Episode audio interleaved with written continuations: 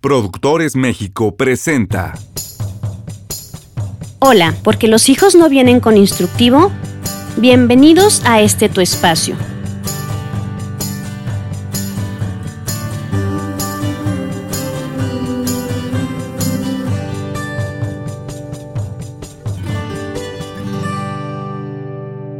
El día de hoy vamos a hablar del tema de la creatividad, pero nuevamente desde una perspectiva de la vivencia de alguien experto en el tema. Eh, como ya ustedes saben, porque los hijos no vienen con instructivo, estamos siguiendo la línea de todos los temas que abordamos desde la parte psicológica, pero también hemos abordado algunos temas desde la perspectiva, desde la vivencia de personas que tienen mucho que aportar como padres, como madres o incluso también como hijos, lo cual resulta bastante valioso porque finalmente todos construimos una mejor manera en que podemos funcionar como sociedad. Entonces, el día de hoy elegí creo que a la mejor persona que pude haber seleccionado para compartir sobre este tema, porque bueno, van a poder conocer al productor de Porque los hijos no vienen con instructivo, Salvador Carrión. Entonces, bienvenido, Chava, como, como es tu nombre artístico, bienvenido a tu estudio, pero desde el otro lado. sí, es un poco extraño estar de este lado, ¿no? Normalmente estoy acostumbrado a estar viendo los niveles o la grabación del otro lado y y eh, para mí es raro incluso estar viendo aquí el micrófono de frente, pero es una muy bonita experiencia. Muchas gracias, Moni. Así es. Y aparte quiero platicarles algo, ¿eh? y por eso él tiene mucho que ver con el tema de la creatividad. Eh, yo estaba dedicándome a dar consultas, a dar conferencias y estaba en otros proyectos hasta que un día me llamó para decirme que tenía un proyecto para mí, porque dentro de, todo el proyecto que él hace, que ahorita les voy a platicar a qué se dedica, eh, estaba arrancando con todo el tema de la producción de, podcast. Entonces él sabía de, de mi trayectoria y me dijo que quería emprender esto junto con, conmigo.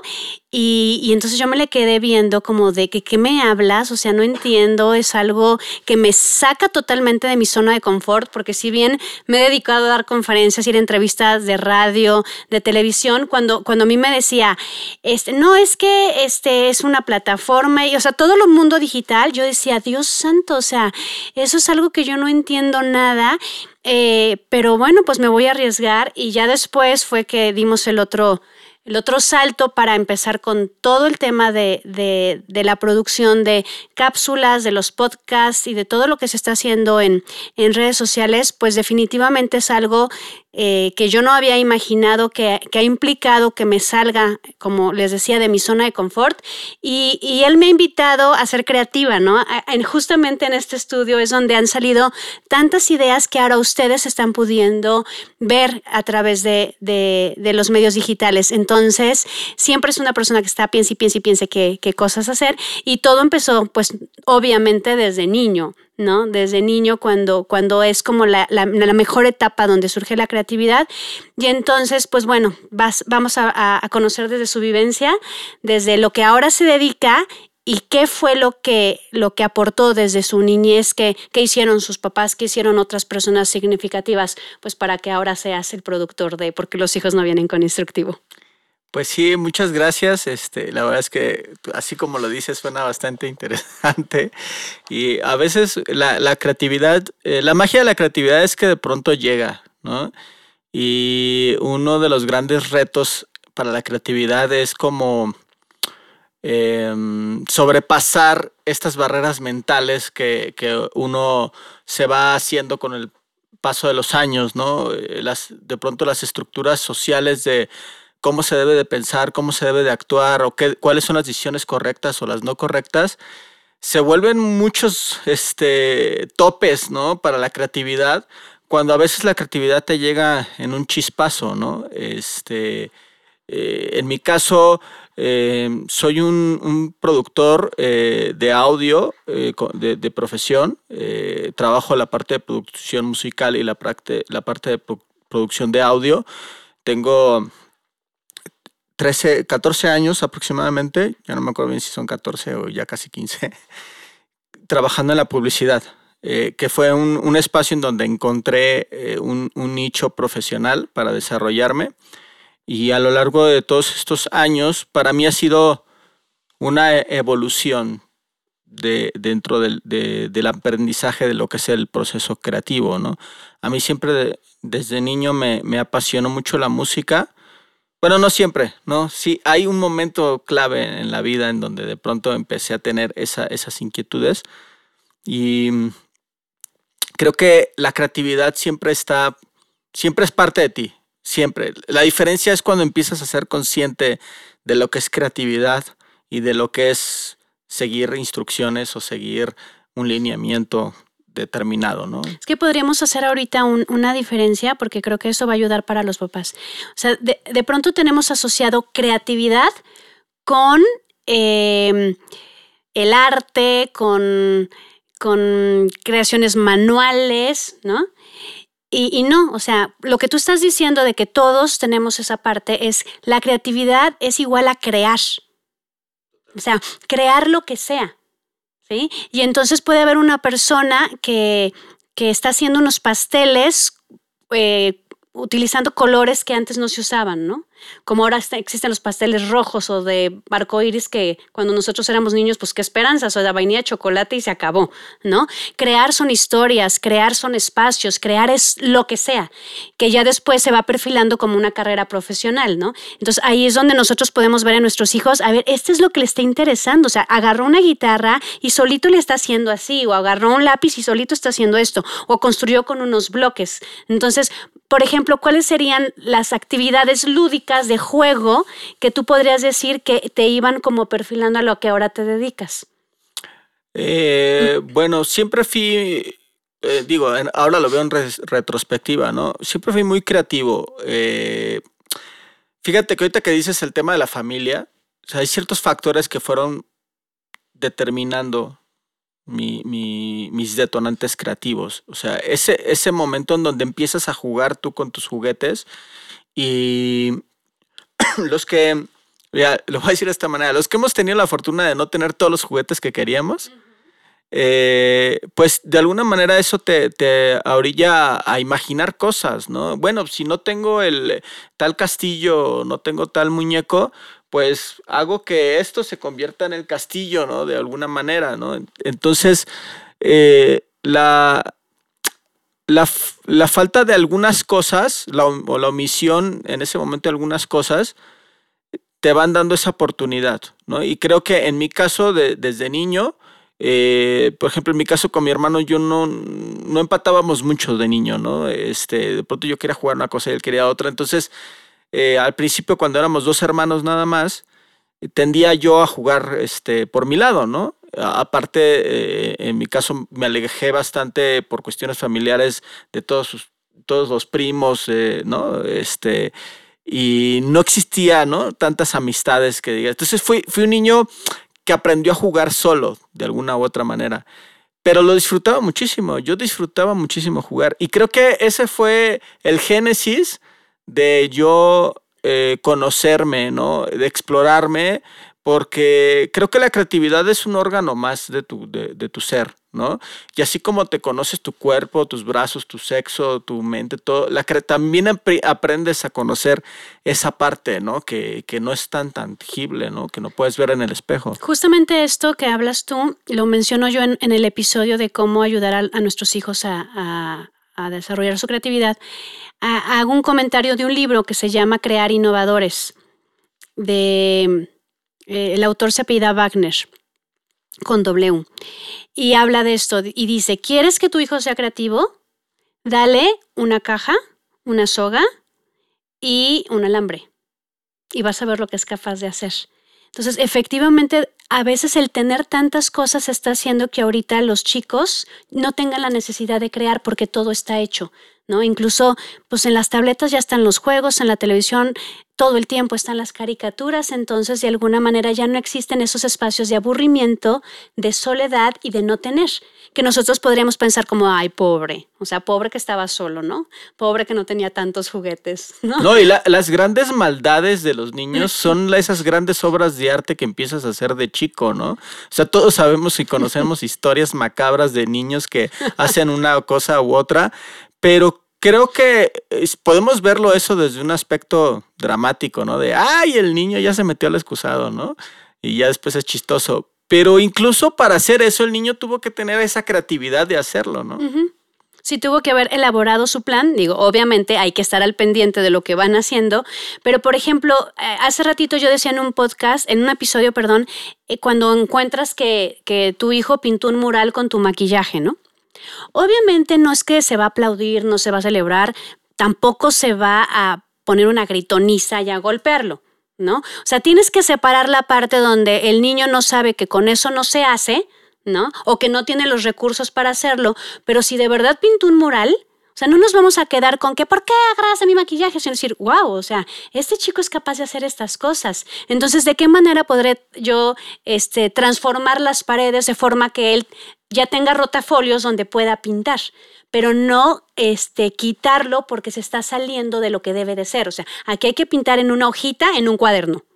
Pues el niño está pintando en la pared, nada más ponle hojas de rotafolio para que él entienda que no se puede pasar a la pintura. Sí, es, de hecho, es mucho más difícil eh, que romper estructuras para ser creativo que ser creativo y después decir, híjole, no, ya no lo vuelvo a hacer porque no esto no se hace, ¿no? O sea, creo que es preferible incentivar, porque el, cerebro es un, es un músculo y, la creatividad es de esos elementos que lo, que lo va estirando y que va generando conexiones. Entonces, si los niños tienen esa oportunidad, no importa que después tengas que llegar y decirle, no, esa pared no se pinta, pero la magia ya se dio. O sea, la explosión creativa ya se dio y eso ya se va a quedar en su ser. Entonces, cuando crezcan, van a crecer con esa eh, conciencia de saber que lo pueden hacer, de que no tienen límites para pensar diferente o hacerlo diferente. Claro, van aprendiendo ciertas reglas sociales de, pues no voy a ir a pintar los monumentos, no, no voy a ir a pintar las fachadas de una casa, pero puedo saciar mi necesidad creativa en un, como dices, en un lienzo, en un cuaderno, qué sé yo, ¿no? Sí, y, bueno, cuando comentábamos antes de, arrancar este, la grabación sobre de qué íbamos a hablar, a mí me, llamó mucho la atención algo que mencionaste y era que nos encontramos en una época donde la creatividad es demasiado importante. O sea, pareciera que ya todo está creado, ¿no? Cuando, cuando he dado clases de, de emprendimiento, este, y es, a ver, o sea, vamos a, vamos a encontrar una necesidad y van a crear algo. Entonces, normalmente la, respuesta es, pues ya, ya está todo hecho, ¿no? O sea, pues ahora qué voy a hacer. Y no, porque eh, nos encontramos ahorita 2020 en un, en un momento donde todo se está transformando. O sea, entre que ya tendremos una evolución de la, todo lo tecnológico y vino la pandemia, o sea que la pandemia este, está acelerando el cambio en el tema de, los medios digitales, ¿no? De todo lo tecnológico. Entonces, es como si ahorita se estuviera construyendo un, nuevo mundo, ¿no? Donde hay muchas cosas que no están hechas. Muchas empresas, como lo platicábamos también ayer, muchas empresas están cerrando porque ya las compras ya no se están haciendo de manera presencial, sino se hicieron virtuales. Eh, lo cual jamás hubiéramos nosotros pensado. Hacer el súper virtual, pues no, a la gente le gusta ir y ver, ¿no? Cuando empezó a aumentar todo eso. Entonces, ahorita es un momento en el que, tal cual así me lo imagino, un poquito como cuando yo veía los supersónicos, creo que, no, tú también eres de esa época de los supersónicos. Y entonces, pues veíamos este, la banda por la que avanzabas, veíamos a Robotina, veíamos a, a, a ¿cómo se llama? Super, se llamaba Super, ¿no? El, Hablando con su jefe en una pantalla. Entonces, ¡wow! Pues ahorita estamos grabando aquí con una pantalla, ¿no? Entonces, lo que nosotros veíamos en los supersónicos era un mundo totalmente diferente que es el que se está construyendo ahorita. Entonces, algo que se está impulsando mucho en los niños es la creatividad, pero mira, a ver qué piensas tú de esto. Se necesitan gente creativa, pero al mismo tiempo estamos teniendo enemigos de la creatividad. Lo leí en un libro, El Club de las 5 de la mañana, y decía, las personas están tanto tiempo viendo series, tanto tiempo en redes sociales, tanto tiempo en videojuegos, tanto tiempo en la pantalla, ¿sí? que están matando su parte creativa. O sea, porque de alguna manera están solamente absorbiendo y absorbiendo y absorbiendo contenido sin estar generando. Digo, yo sé que tú ves algo y empiezas a pensar cómo lo harías diferente, pero la realidad es que ahorita mm, con muchos niños y con muchos adolescentes, como, como todo el tiempo están entretenidos con los aparatos, no hay el espacio del ocio, no hay el espacio de la nada, no hay el espacio del no tener nada para empezar a crear. ¿Qué pensarías tú de, esta situación? Mm, puedo, puedo estar de acuerdo y no. Fíjate, porque yo creo que no es necesario un espacio determinado, ya sea un espacio como libre, como mencionas, de ocio, o un espacio saturado de cosas para ser creativo. De hecho, eh, conozco muchos creativos que están ah, trabajando siempre al 5 para la hora, cosas y, otra, y otra cosa. Entonces, entre más creativo eres, más hábil te vuelves para enfrentar todos esos obstáculos que pueden em, medrar un poco tu creatividad. Eh, no, yo no quisiera irme tanto por ese camino, aunque es evidente que si a los niños no les da su, su espacio, no lo van a... tienen menos posibilidades. Eh, yo creo que en, temas sociales y familiares, me parece que es un tema de conciencia. O sea, de. Así como tenemos una conciencia histórica social de lo que se hace bien o lo que se hace mal, me parece que es importante hacernos una, una conciencia en la sociedad de ser creativos. ¿no? Primero, eh, me he topado con mucha gente que dice, no, es que yo no soy bueno para, para, imaginar eso. Bueno, no, nadie nace bueno para imaginar cosas, ¿no? Hay gente que tiene talentos natos y de pronto, pues, resulta que va tres, cuatro, cinco rayitas arriba de ti. Todos tenemos esta cualidad. La diferencia es qué estás haciendo para ir entrenándola poco a poco. Y a eso me refiero con la conciencia, ¿no? Es me parece que la, sociedad hemos, en las sociedades hemos sido muy educados a seguir esquemas demasiado limitados de dónde empieza y dónde terminan las cosas. Pero no, he visto yo una constante en el tema de educación ni familiar ni, ni, ni, institucional. Bueno, hay, hay, muchas escuelas que sí, sí, lo, sí lo practican, pero en general como que es un elemento casi que no tiene como educación física y, actividad extracurricular, creatividad está en ese lado. Y me parece que ese lado debería, creatividad debería estar al nivel de, aprender español, matemáticas e inglés. Sí. Porque al, al, final del día, como bien dices, hoy nos está ganando la realidad. Y si, me atrevo a decir que si los negocios se están cerrando, que si las escuelas se las están viendo difíciles, no es por la pandemia, es porque caímos en una zona de confort de muchísimos años de evolución, en donde dijimos, ya las cosas funcionan. Y hay un dicho que dice, si algo funciona bien, no le muevas, así déjalo, ¿no? Entonces, me parece que la industria en general caímos en una zona de confort cuando desde hace 10 años pudimos empezar a tener estas nuevas dinámicas creativas sociales y salir, empezar a salirnos del script como para evolucionar y estar listos para una situación como la que estamos viviendo actualmente, ¿no? Sí, y lo que decías de, de la relevancia de la creatividad justamente es porque de esa capacidad que tiene el ser humano viene también la resolución de problemas. Es decir, con lo que tienes ahorita, ¿qué podrías hacer para poderlo resolver, que de alguna manera es algo que, se le reconoce mucho al mexicano, ¿no? De, híjole, ¿cómo podemos inventar cosas cuando algo no lo tenemos, ¿no? Y empezamos a buscar. Eh, el asunto, La típica mexicanada. ¿no? Exactamente. el asunto es que, que, no se pierda, ¿no? Porque, porque sí, es que te lo prometo que sí me ha tocado que, eh, que hay veces donde Mm, justamente por, ya tener como todo, la otra vez me decía alguien, es que me quitaron el celular y entonces ya no le pude hablar por teléfono a mi novio. Entonces no lo he visto en una semana. Y yo le decía, oye, de pura casualidad, ¿tú sabes si tu novio tiene un teléfono en su casa? Sí, sí tiene. Digo, no lo usan, pero tiene. ¿Tú sabías que le podías haber hablado por teléfono?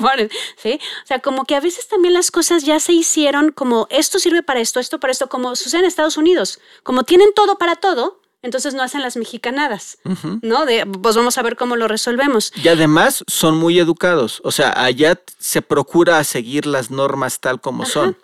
Entonces, de alguna manera, me, gusta mucho lo que dices de la conciencia. O sea, no es que yo esté en contra de los medios electrónicos. O sea, lo que yo estoy diciendo es lo que estoy observando donde las personas se sientan solamente a absorber, ya no a pensar. O sea, ya, no a, ya no imaginar que podría ser diferente, ya no a crear porque de alguna manera se perdió esa posibilidad a través del juego. O sea, a través del juego donde tenías que arreglártelas para construir, porque, porque los chicos de ahora ya tienen el castillo y tienen el carro y tienen el mono y tienen la mona y tienen bla, bla, bla. Y entonces pues ya nomás lo armas y, y, ya está, ¿no? Entonces, qué padre que lo tengan y qué padre que tengan los, este, las tabletas y qué padre que tengan todo. Pero lo que tú dices ahorita, seamos conscientes los papás, ¿qué podríamos hacer para ayudarles? A que despierte esa, esa, capacidad y para que pueda aumentar. ¿Cómo podemos ayudarles con clases extracurriculares? O sea, no todo es la escuela, porque la escuela, como dices tú, se está quedando ya obsoleta en muchas cosas ante el mundo que viene. Y a veces los papás no, no tenemos como, como la conciencia de que otro tipo de actividades pueden abonarle más. ¿Creatividad? O sea, los mismos padres necesitan creatividad. Exactamente. Entonces, ¿cómo, por ejemplo, en tu caso, pues tú ibas, llevabas la parte de la escuela, pero pues me queda muy claro que en la escuela no aprendiste todo lo que haces ahorita, desde primaria, secundaria, preparatoria, ¿no? Había un camino paralelo. Que, que, al igual que muchas otras personas que tienen sus negocios, el camino paralelo fue el que los llevó a hacer el negocio no la base de la escuela, que siempre aporta, no vamos a decir que no, sí, aporta para muchas cosas, pero ese caminito paralelo es el que a los papás se nos olvida. ¿Cómo podrías platicarlo desde tu historia? Eh, mira, creo que e, en mi, en mi caso mis papás siempre fueron eh, muy eh, um, insistentes en asignarme o enseñarme una disciplina. O sea, es bueno, escoge la disciplina que quieras, pero la que escojas, vas, ¿no? Entonces, creo que hay varios factores a considerar. Eh, el deportivo y el artístico. Creo que son dos cosas que van muy de la mano, ¿no? Porque al final del día, em, el deportivo te oxigena el cerebro y la sangre. Y además, para ser creativo necesitas ese elemento, o sea, necesitas estar sano para ser creativo. Eh, incluso ahora que convivo mucho con la, con la industria artística, en ese mismo medio hay falta de creatividad y se da mucho, hay mucho desvelo, mucho vicio, este, mucho abuso de, de, todo ese este, eh, entorno, ¿no? Este, medio denso, ¿no? De lo que es la industria artística. Y quieras o no, la falta de salud mental te va nublando, ¿no? La creatividad. Entonces, volviendo a la pregunta, eh, sí creo que es importante la disciplina, pero también observar en dónde se desarrolla mejor o dónde goza más los niños. Y los niños, tú los ves, o sea, tú nomás te tienes que sentar a verlos y solitos te van a ir diciendo en su actuar, en su pensar, en su bailar, en lo que sea, por dónde va el asunto. La magia está en cómo transformarlo a una disciplina, que es, es donde, a todos los papás nos cuesta trabajo, ¿no? Que por las dinámicas familiares y más ahora con la pandemia que trabajas y además tienes que cuidar, el tiempo se vuelve más complicado y el reto de ser creativo es mucho más fuerte. Entonces, creo que es identificar qué cosas, en qué cosas se desarrolla de manera natural y encontrar una disciplina que empate con eso y, sumar la disciplina con la pasión, solito se va a ir dando, ¿no? En, mi caso pasó de esa manera, eh, fue entre disciplina, entre algo que me gustaba, pasional, este, y, también un poquito de suerte, ¿no? O sea, de alguna manera las cosas se van acomodando, estás en el momento adecuado, en el lugar adecuado, pero si tienes la disciplina y tienes la pasión y aparte se da ese factor, pues se da la, se da la magia. Y aparte se da de manera más constante de lo que uno se imagina, ¿no? Creo que es una cuestión de observar a los hijos, pero también de buscar eso, la disciplina, ¿no? De observar y de impulsarlos, de permitirles salirse un poquito a veces de las expectativas. Me gusta mucho lo que estás hablando de la combinación, porque es que puedas hacer lo que innatamente te sale, lo que disfrutas, lo que es tu talento, con la disciplina. O sea, este, en, en el libro de, de Tiende tu cama, dice el autor que hay muchas personas talentosas que no les ha ido bien. Y hay muchas personas disciplinadas que les ha ido bien. O sea, todos tenemos el talento, pero si no te comprometes con eso que a ti te gusta hacer y estás dispuesto a pagar el precio que implica, porque todo tiene un precio. O sea, el precio, por ejemplo, de que tú tienes que sacar un comercial importante, pues puede ser los desvelos durante mucho tiempo. Lo tomas con gusto, porque los precios también se toman con gusto, ¿no? Eh, fíjate que, digo, conociendo un, poco como de tu historia, eh, yo me acuerdo de muchos papás que, justamente tienen como, como ese caminito ya hecho para sus hijos y así deben de ser las cosas, ¿no? Entonces yo veo a los chavos que van en preparatoria y digo, Dios, o sea, este chavo en verdad es buenísimo para esto, pero la escuela nomás no. O sea, y no, y no, y no quieren como encajar en algo cuadrado profesional y los papás a fuerzas creen que, que, la ruta académica como debería de ser, así el caminito y luego el posgrado y luego así, es, es, es exactamente la ruta del éxito. Y no es cierto. O sea, porque hay otros caminos paralelos donde nosotros podemos observar, a ver, es que mi hijo va por este lado va por este lado y tal vez el tipo de, de funcionamiento de su cerebro, tal vez los, los, intereses, pues no apuntan para acá podrá haber un camino paralelo, pero justamente con esa palabra. Es la, me parece que es, es, es la esencial, disciplina. O sea, si tú, por ejemplo, alguien que es bueno para bailar, pues igual no va a hacer la carrera profesional de baile, pero va a ser el camino paralelo de todas las certificaciones de baile para después poder poner su, va a poder estudiar un diplomado de este, emprendimiento y hace su escuela de baile y da clases de baile. Y no fuerzas tuvo que haber hecho la carrera que capaz que no le iba a abonar a la parte del arte, ¿no? Este, entonces es, muchos papás están muy preocupados porque dicen, ya tiene que elegir carrera mi hijo, ¿no? Este, y está perdido. Yo siempre les pregunto a qué le gustaba jugar. O sea, ¿qué hacían en sus tiempos libres? ¿Qué hicieron ustedes con eso? Y creo que ahí es una parte donde también toda la estructura académica está cambiando y las carreras van a cambiar y todo va a cambiar. Y si nosotros logramos, como dices tú, mirar en nuestros pequeñitos, con qué juegan, qué les sale de manera natural, impulsarlos por ahí, enseñarles lo que es la disciplina, la organización, la tenacidad, pues ahí puede ser como, como el principio de la formación profesional, aunque no tenga la calificación y el certificado. Sí, mira, es que hay muchos factores. O sea, yo creo que eh, el ser creativo es. Eh, la creatividad está en otro nivel. O sea, para mí, yo, soy muy, muy espiritual al respecto, ¿no? Este. Eh, mm, para mí la creatividad no es un elemento, a diferencia de las, del español, las matemáticas, ¿no? Que son, son materias muy metódicas, ¿no? La creatividad no lo es así. O sea, de hecho, pues no sé, los estudios científicos que digan acerca de la creatividad, en qué parte del, cerebro está, en qué parte de nuestro cuerpo está, me explicó. Es una magia que suceda.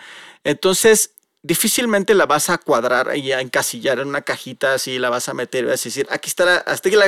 Es que es paradójico. Digo, sí es un proceso cognitivo, pero sería paradójico que enseñes creatividad porque entrarías a un método ¿no? Y entonces cortarías un poquito esa parte que dices tú de la magia. Eh, eh, eh, entonces, la sociedad tiene mucho que ver. Eh, a mí me decían, y he escuchado una frase ya muy, muy dicha, que es que a los papás nunca nos enseñan a ser papás, ¿no?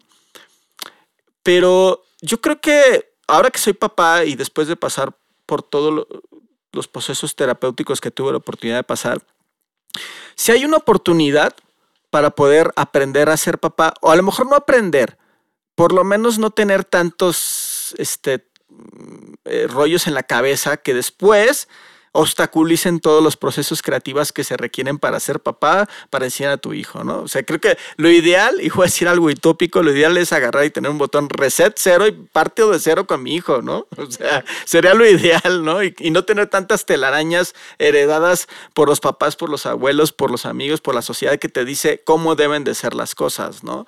Eh, creo que eh, como joven, está padre de pronto tomarse sus, propias, tus propias terapias para cuando llegues como papá, hayas sanado tu, tu persona y no quieras contagiar a tu hijo o heredarle a tu hijo ciertos sueños frustrados, que de pronto dices, no, muchas de estas líneas de, es que no, mi hijo tiene que, no ha nacido el niño y ya le asignaste profesión y ya nada más baila tantito y va a ser bailarín. Y o toca una nota del piano, va, ah, y va a ser músico, ¿no? Ya eh, estamos muy acostumbrados a predestinar a la gente. Y, como acabas de decir, la vida no es así, la realidad no es así. En el camino pasan infinidad de cosas que tú no puedes predestinar la vida de una persona por su profesión, por su carrera, por... Puedes decir, ¿qué vas a estudiar? Tal o tal cosa. Ok, nada te garantiza que la persona va a dedicarse profesionalmente a eso, ¿no? Entonces, pero sin embargo, si la persona está entrenada a nivel de creatividad, no importa a lo, a lo, que vaya las decisiones que toma, va a estar preparada para sortear las dificultades de la vida.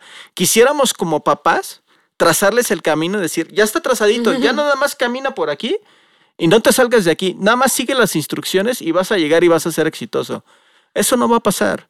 Entonces, yo soy más del lado B. ¿no? Soy del lado B de no seguir, eh, este, prefiero no seguir ciertas reglas y, sí ser muy disciplinado, eso sí, que, que, para mí son cosas diferentes. O sea, una cosa es ser constante, todos los días estar órale, se trabajo con, de pronto con, gente que pretende ser influencer, ¿no? Pero no son capaces de publicar más de una vez a la semana. O sea, incluso para actividades que pudieran llamarse lúdicas o lo que quieras, se requiere disciplina. Para todo se requiere disciplina. Para ir al gimnasio, para aprender un instrumento, para todo. Y la creatividad no es excepción.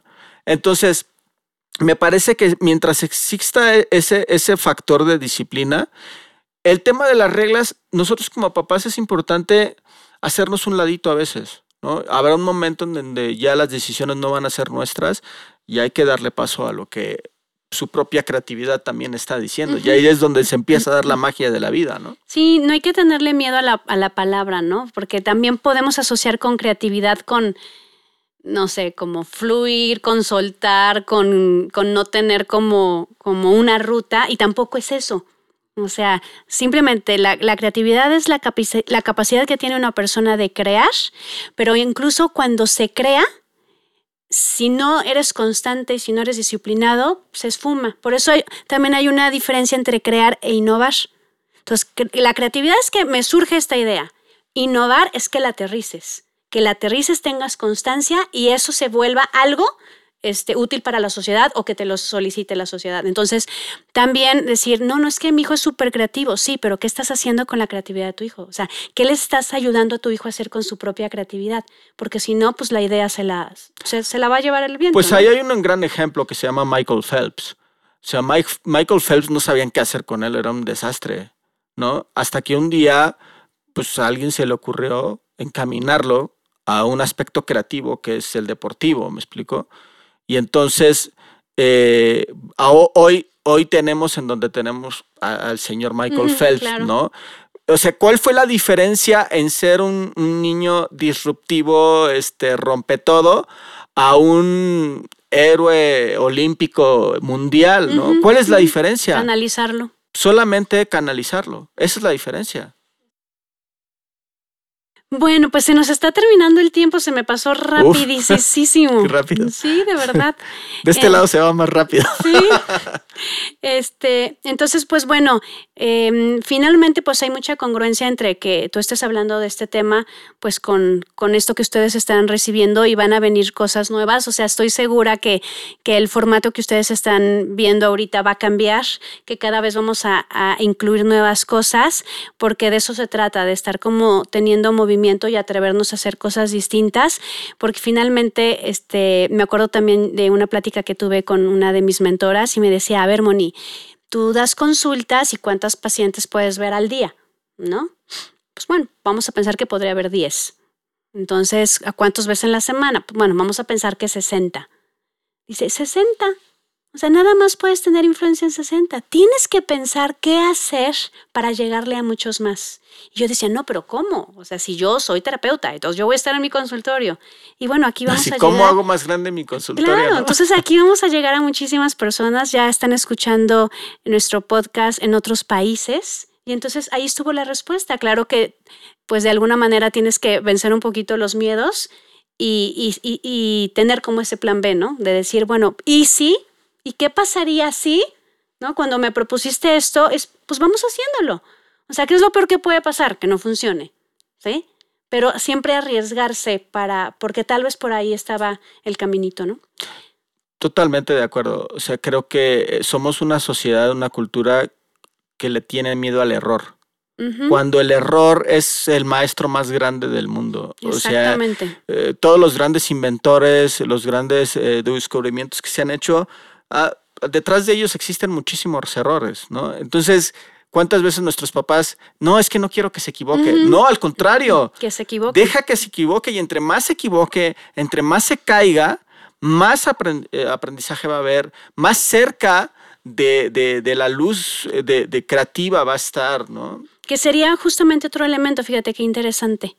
Porque sí es cierto, cuando, cuando queremos que las cosas salgan muy bien, es como, como cuando les dejan de tarea hacer una maqueta y tú se la haces. Déjalo que la haga, a ver cómo le sale. O sea, capaz de que ahí descubre algo, ¿no? No le compres ya hechos todos los arbolitos y todos los pinitos y todas las casitas. A ver con qué, o sea, que encuentre en la casa si el conito, que si la cajita que tú tiraste. Entonces, permitir que hagan las cosas como puedan, permitir que no les salga bien. Y como dices tú, valorar el error, porque sí es cierto, este, en otras culturas se reconoce el error porque ya aprendiste cómo no. Pero con nosotros es como que al principio te tendrá que salir bien. Y si no te sale bien es un fracaso. ¿no? Y cuando, cuando no se trata de eso, entonces permitir que los hijos vayan experimentando, que vayan probando, que se vayan equivocando.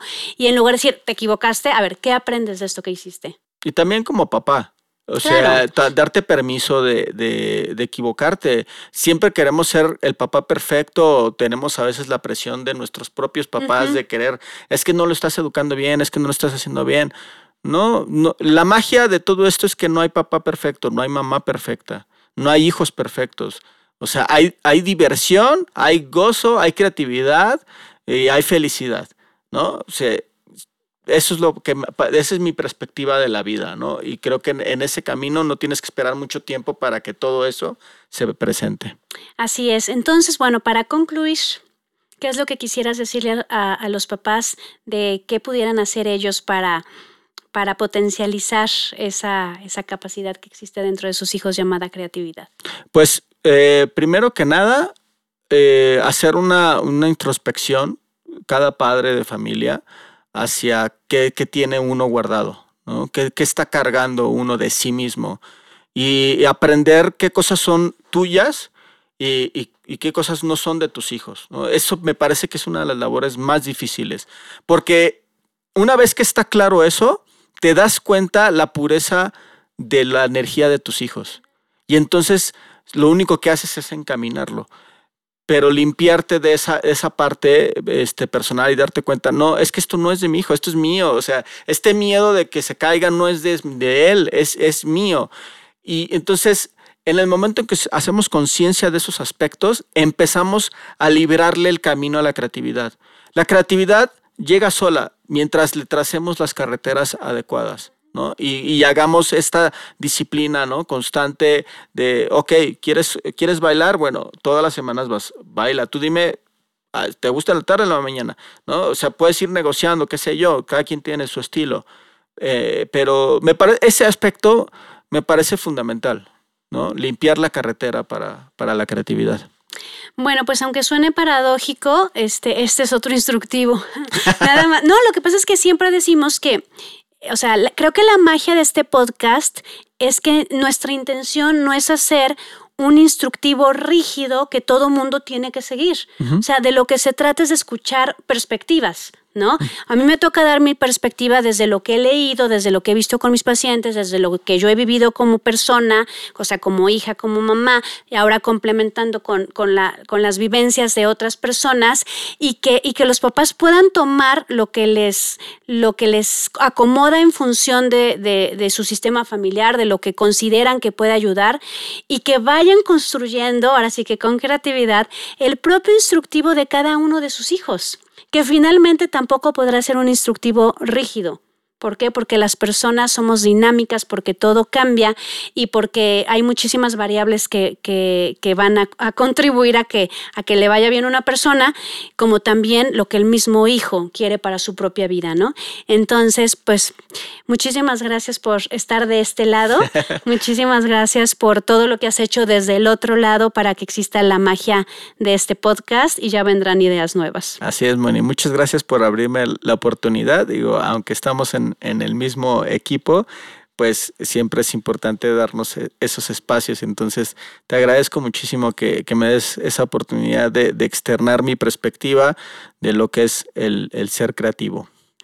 Y bueno, pues entonces se quedan con este contenido, eh, observen a sus hijos y recuerden que, que, los instructivos para que funcionen no solamente hay que leerlos, sino hay que llevarlos a la práctica día con día. Hasta la próxima. Contenido supervisado por IFITAF. Esta fue una producción de Productores México, grabado en estudiosdegrabación.com.mx.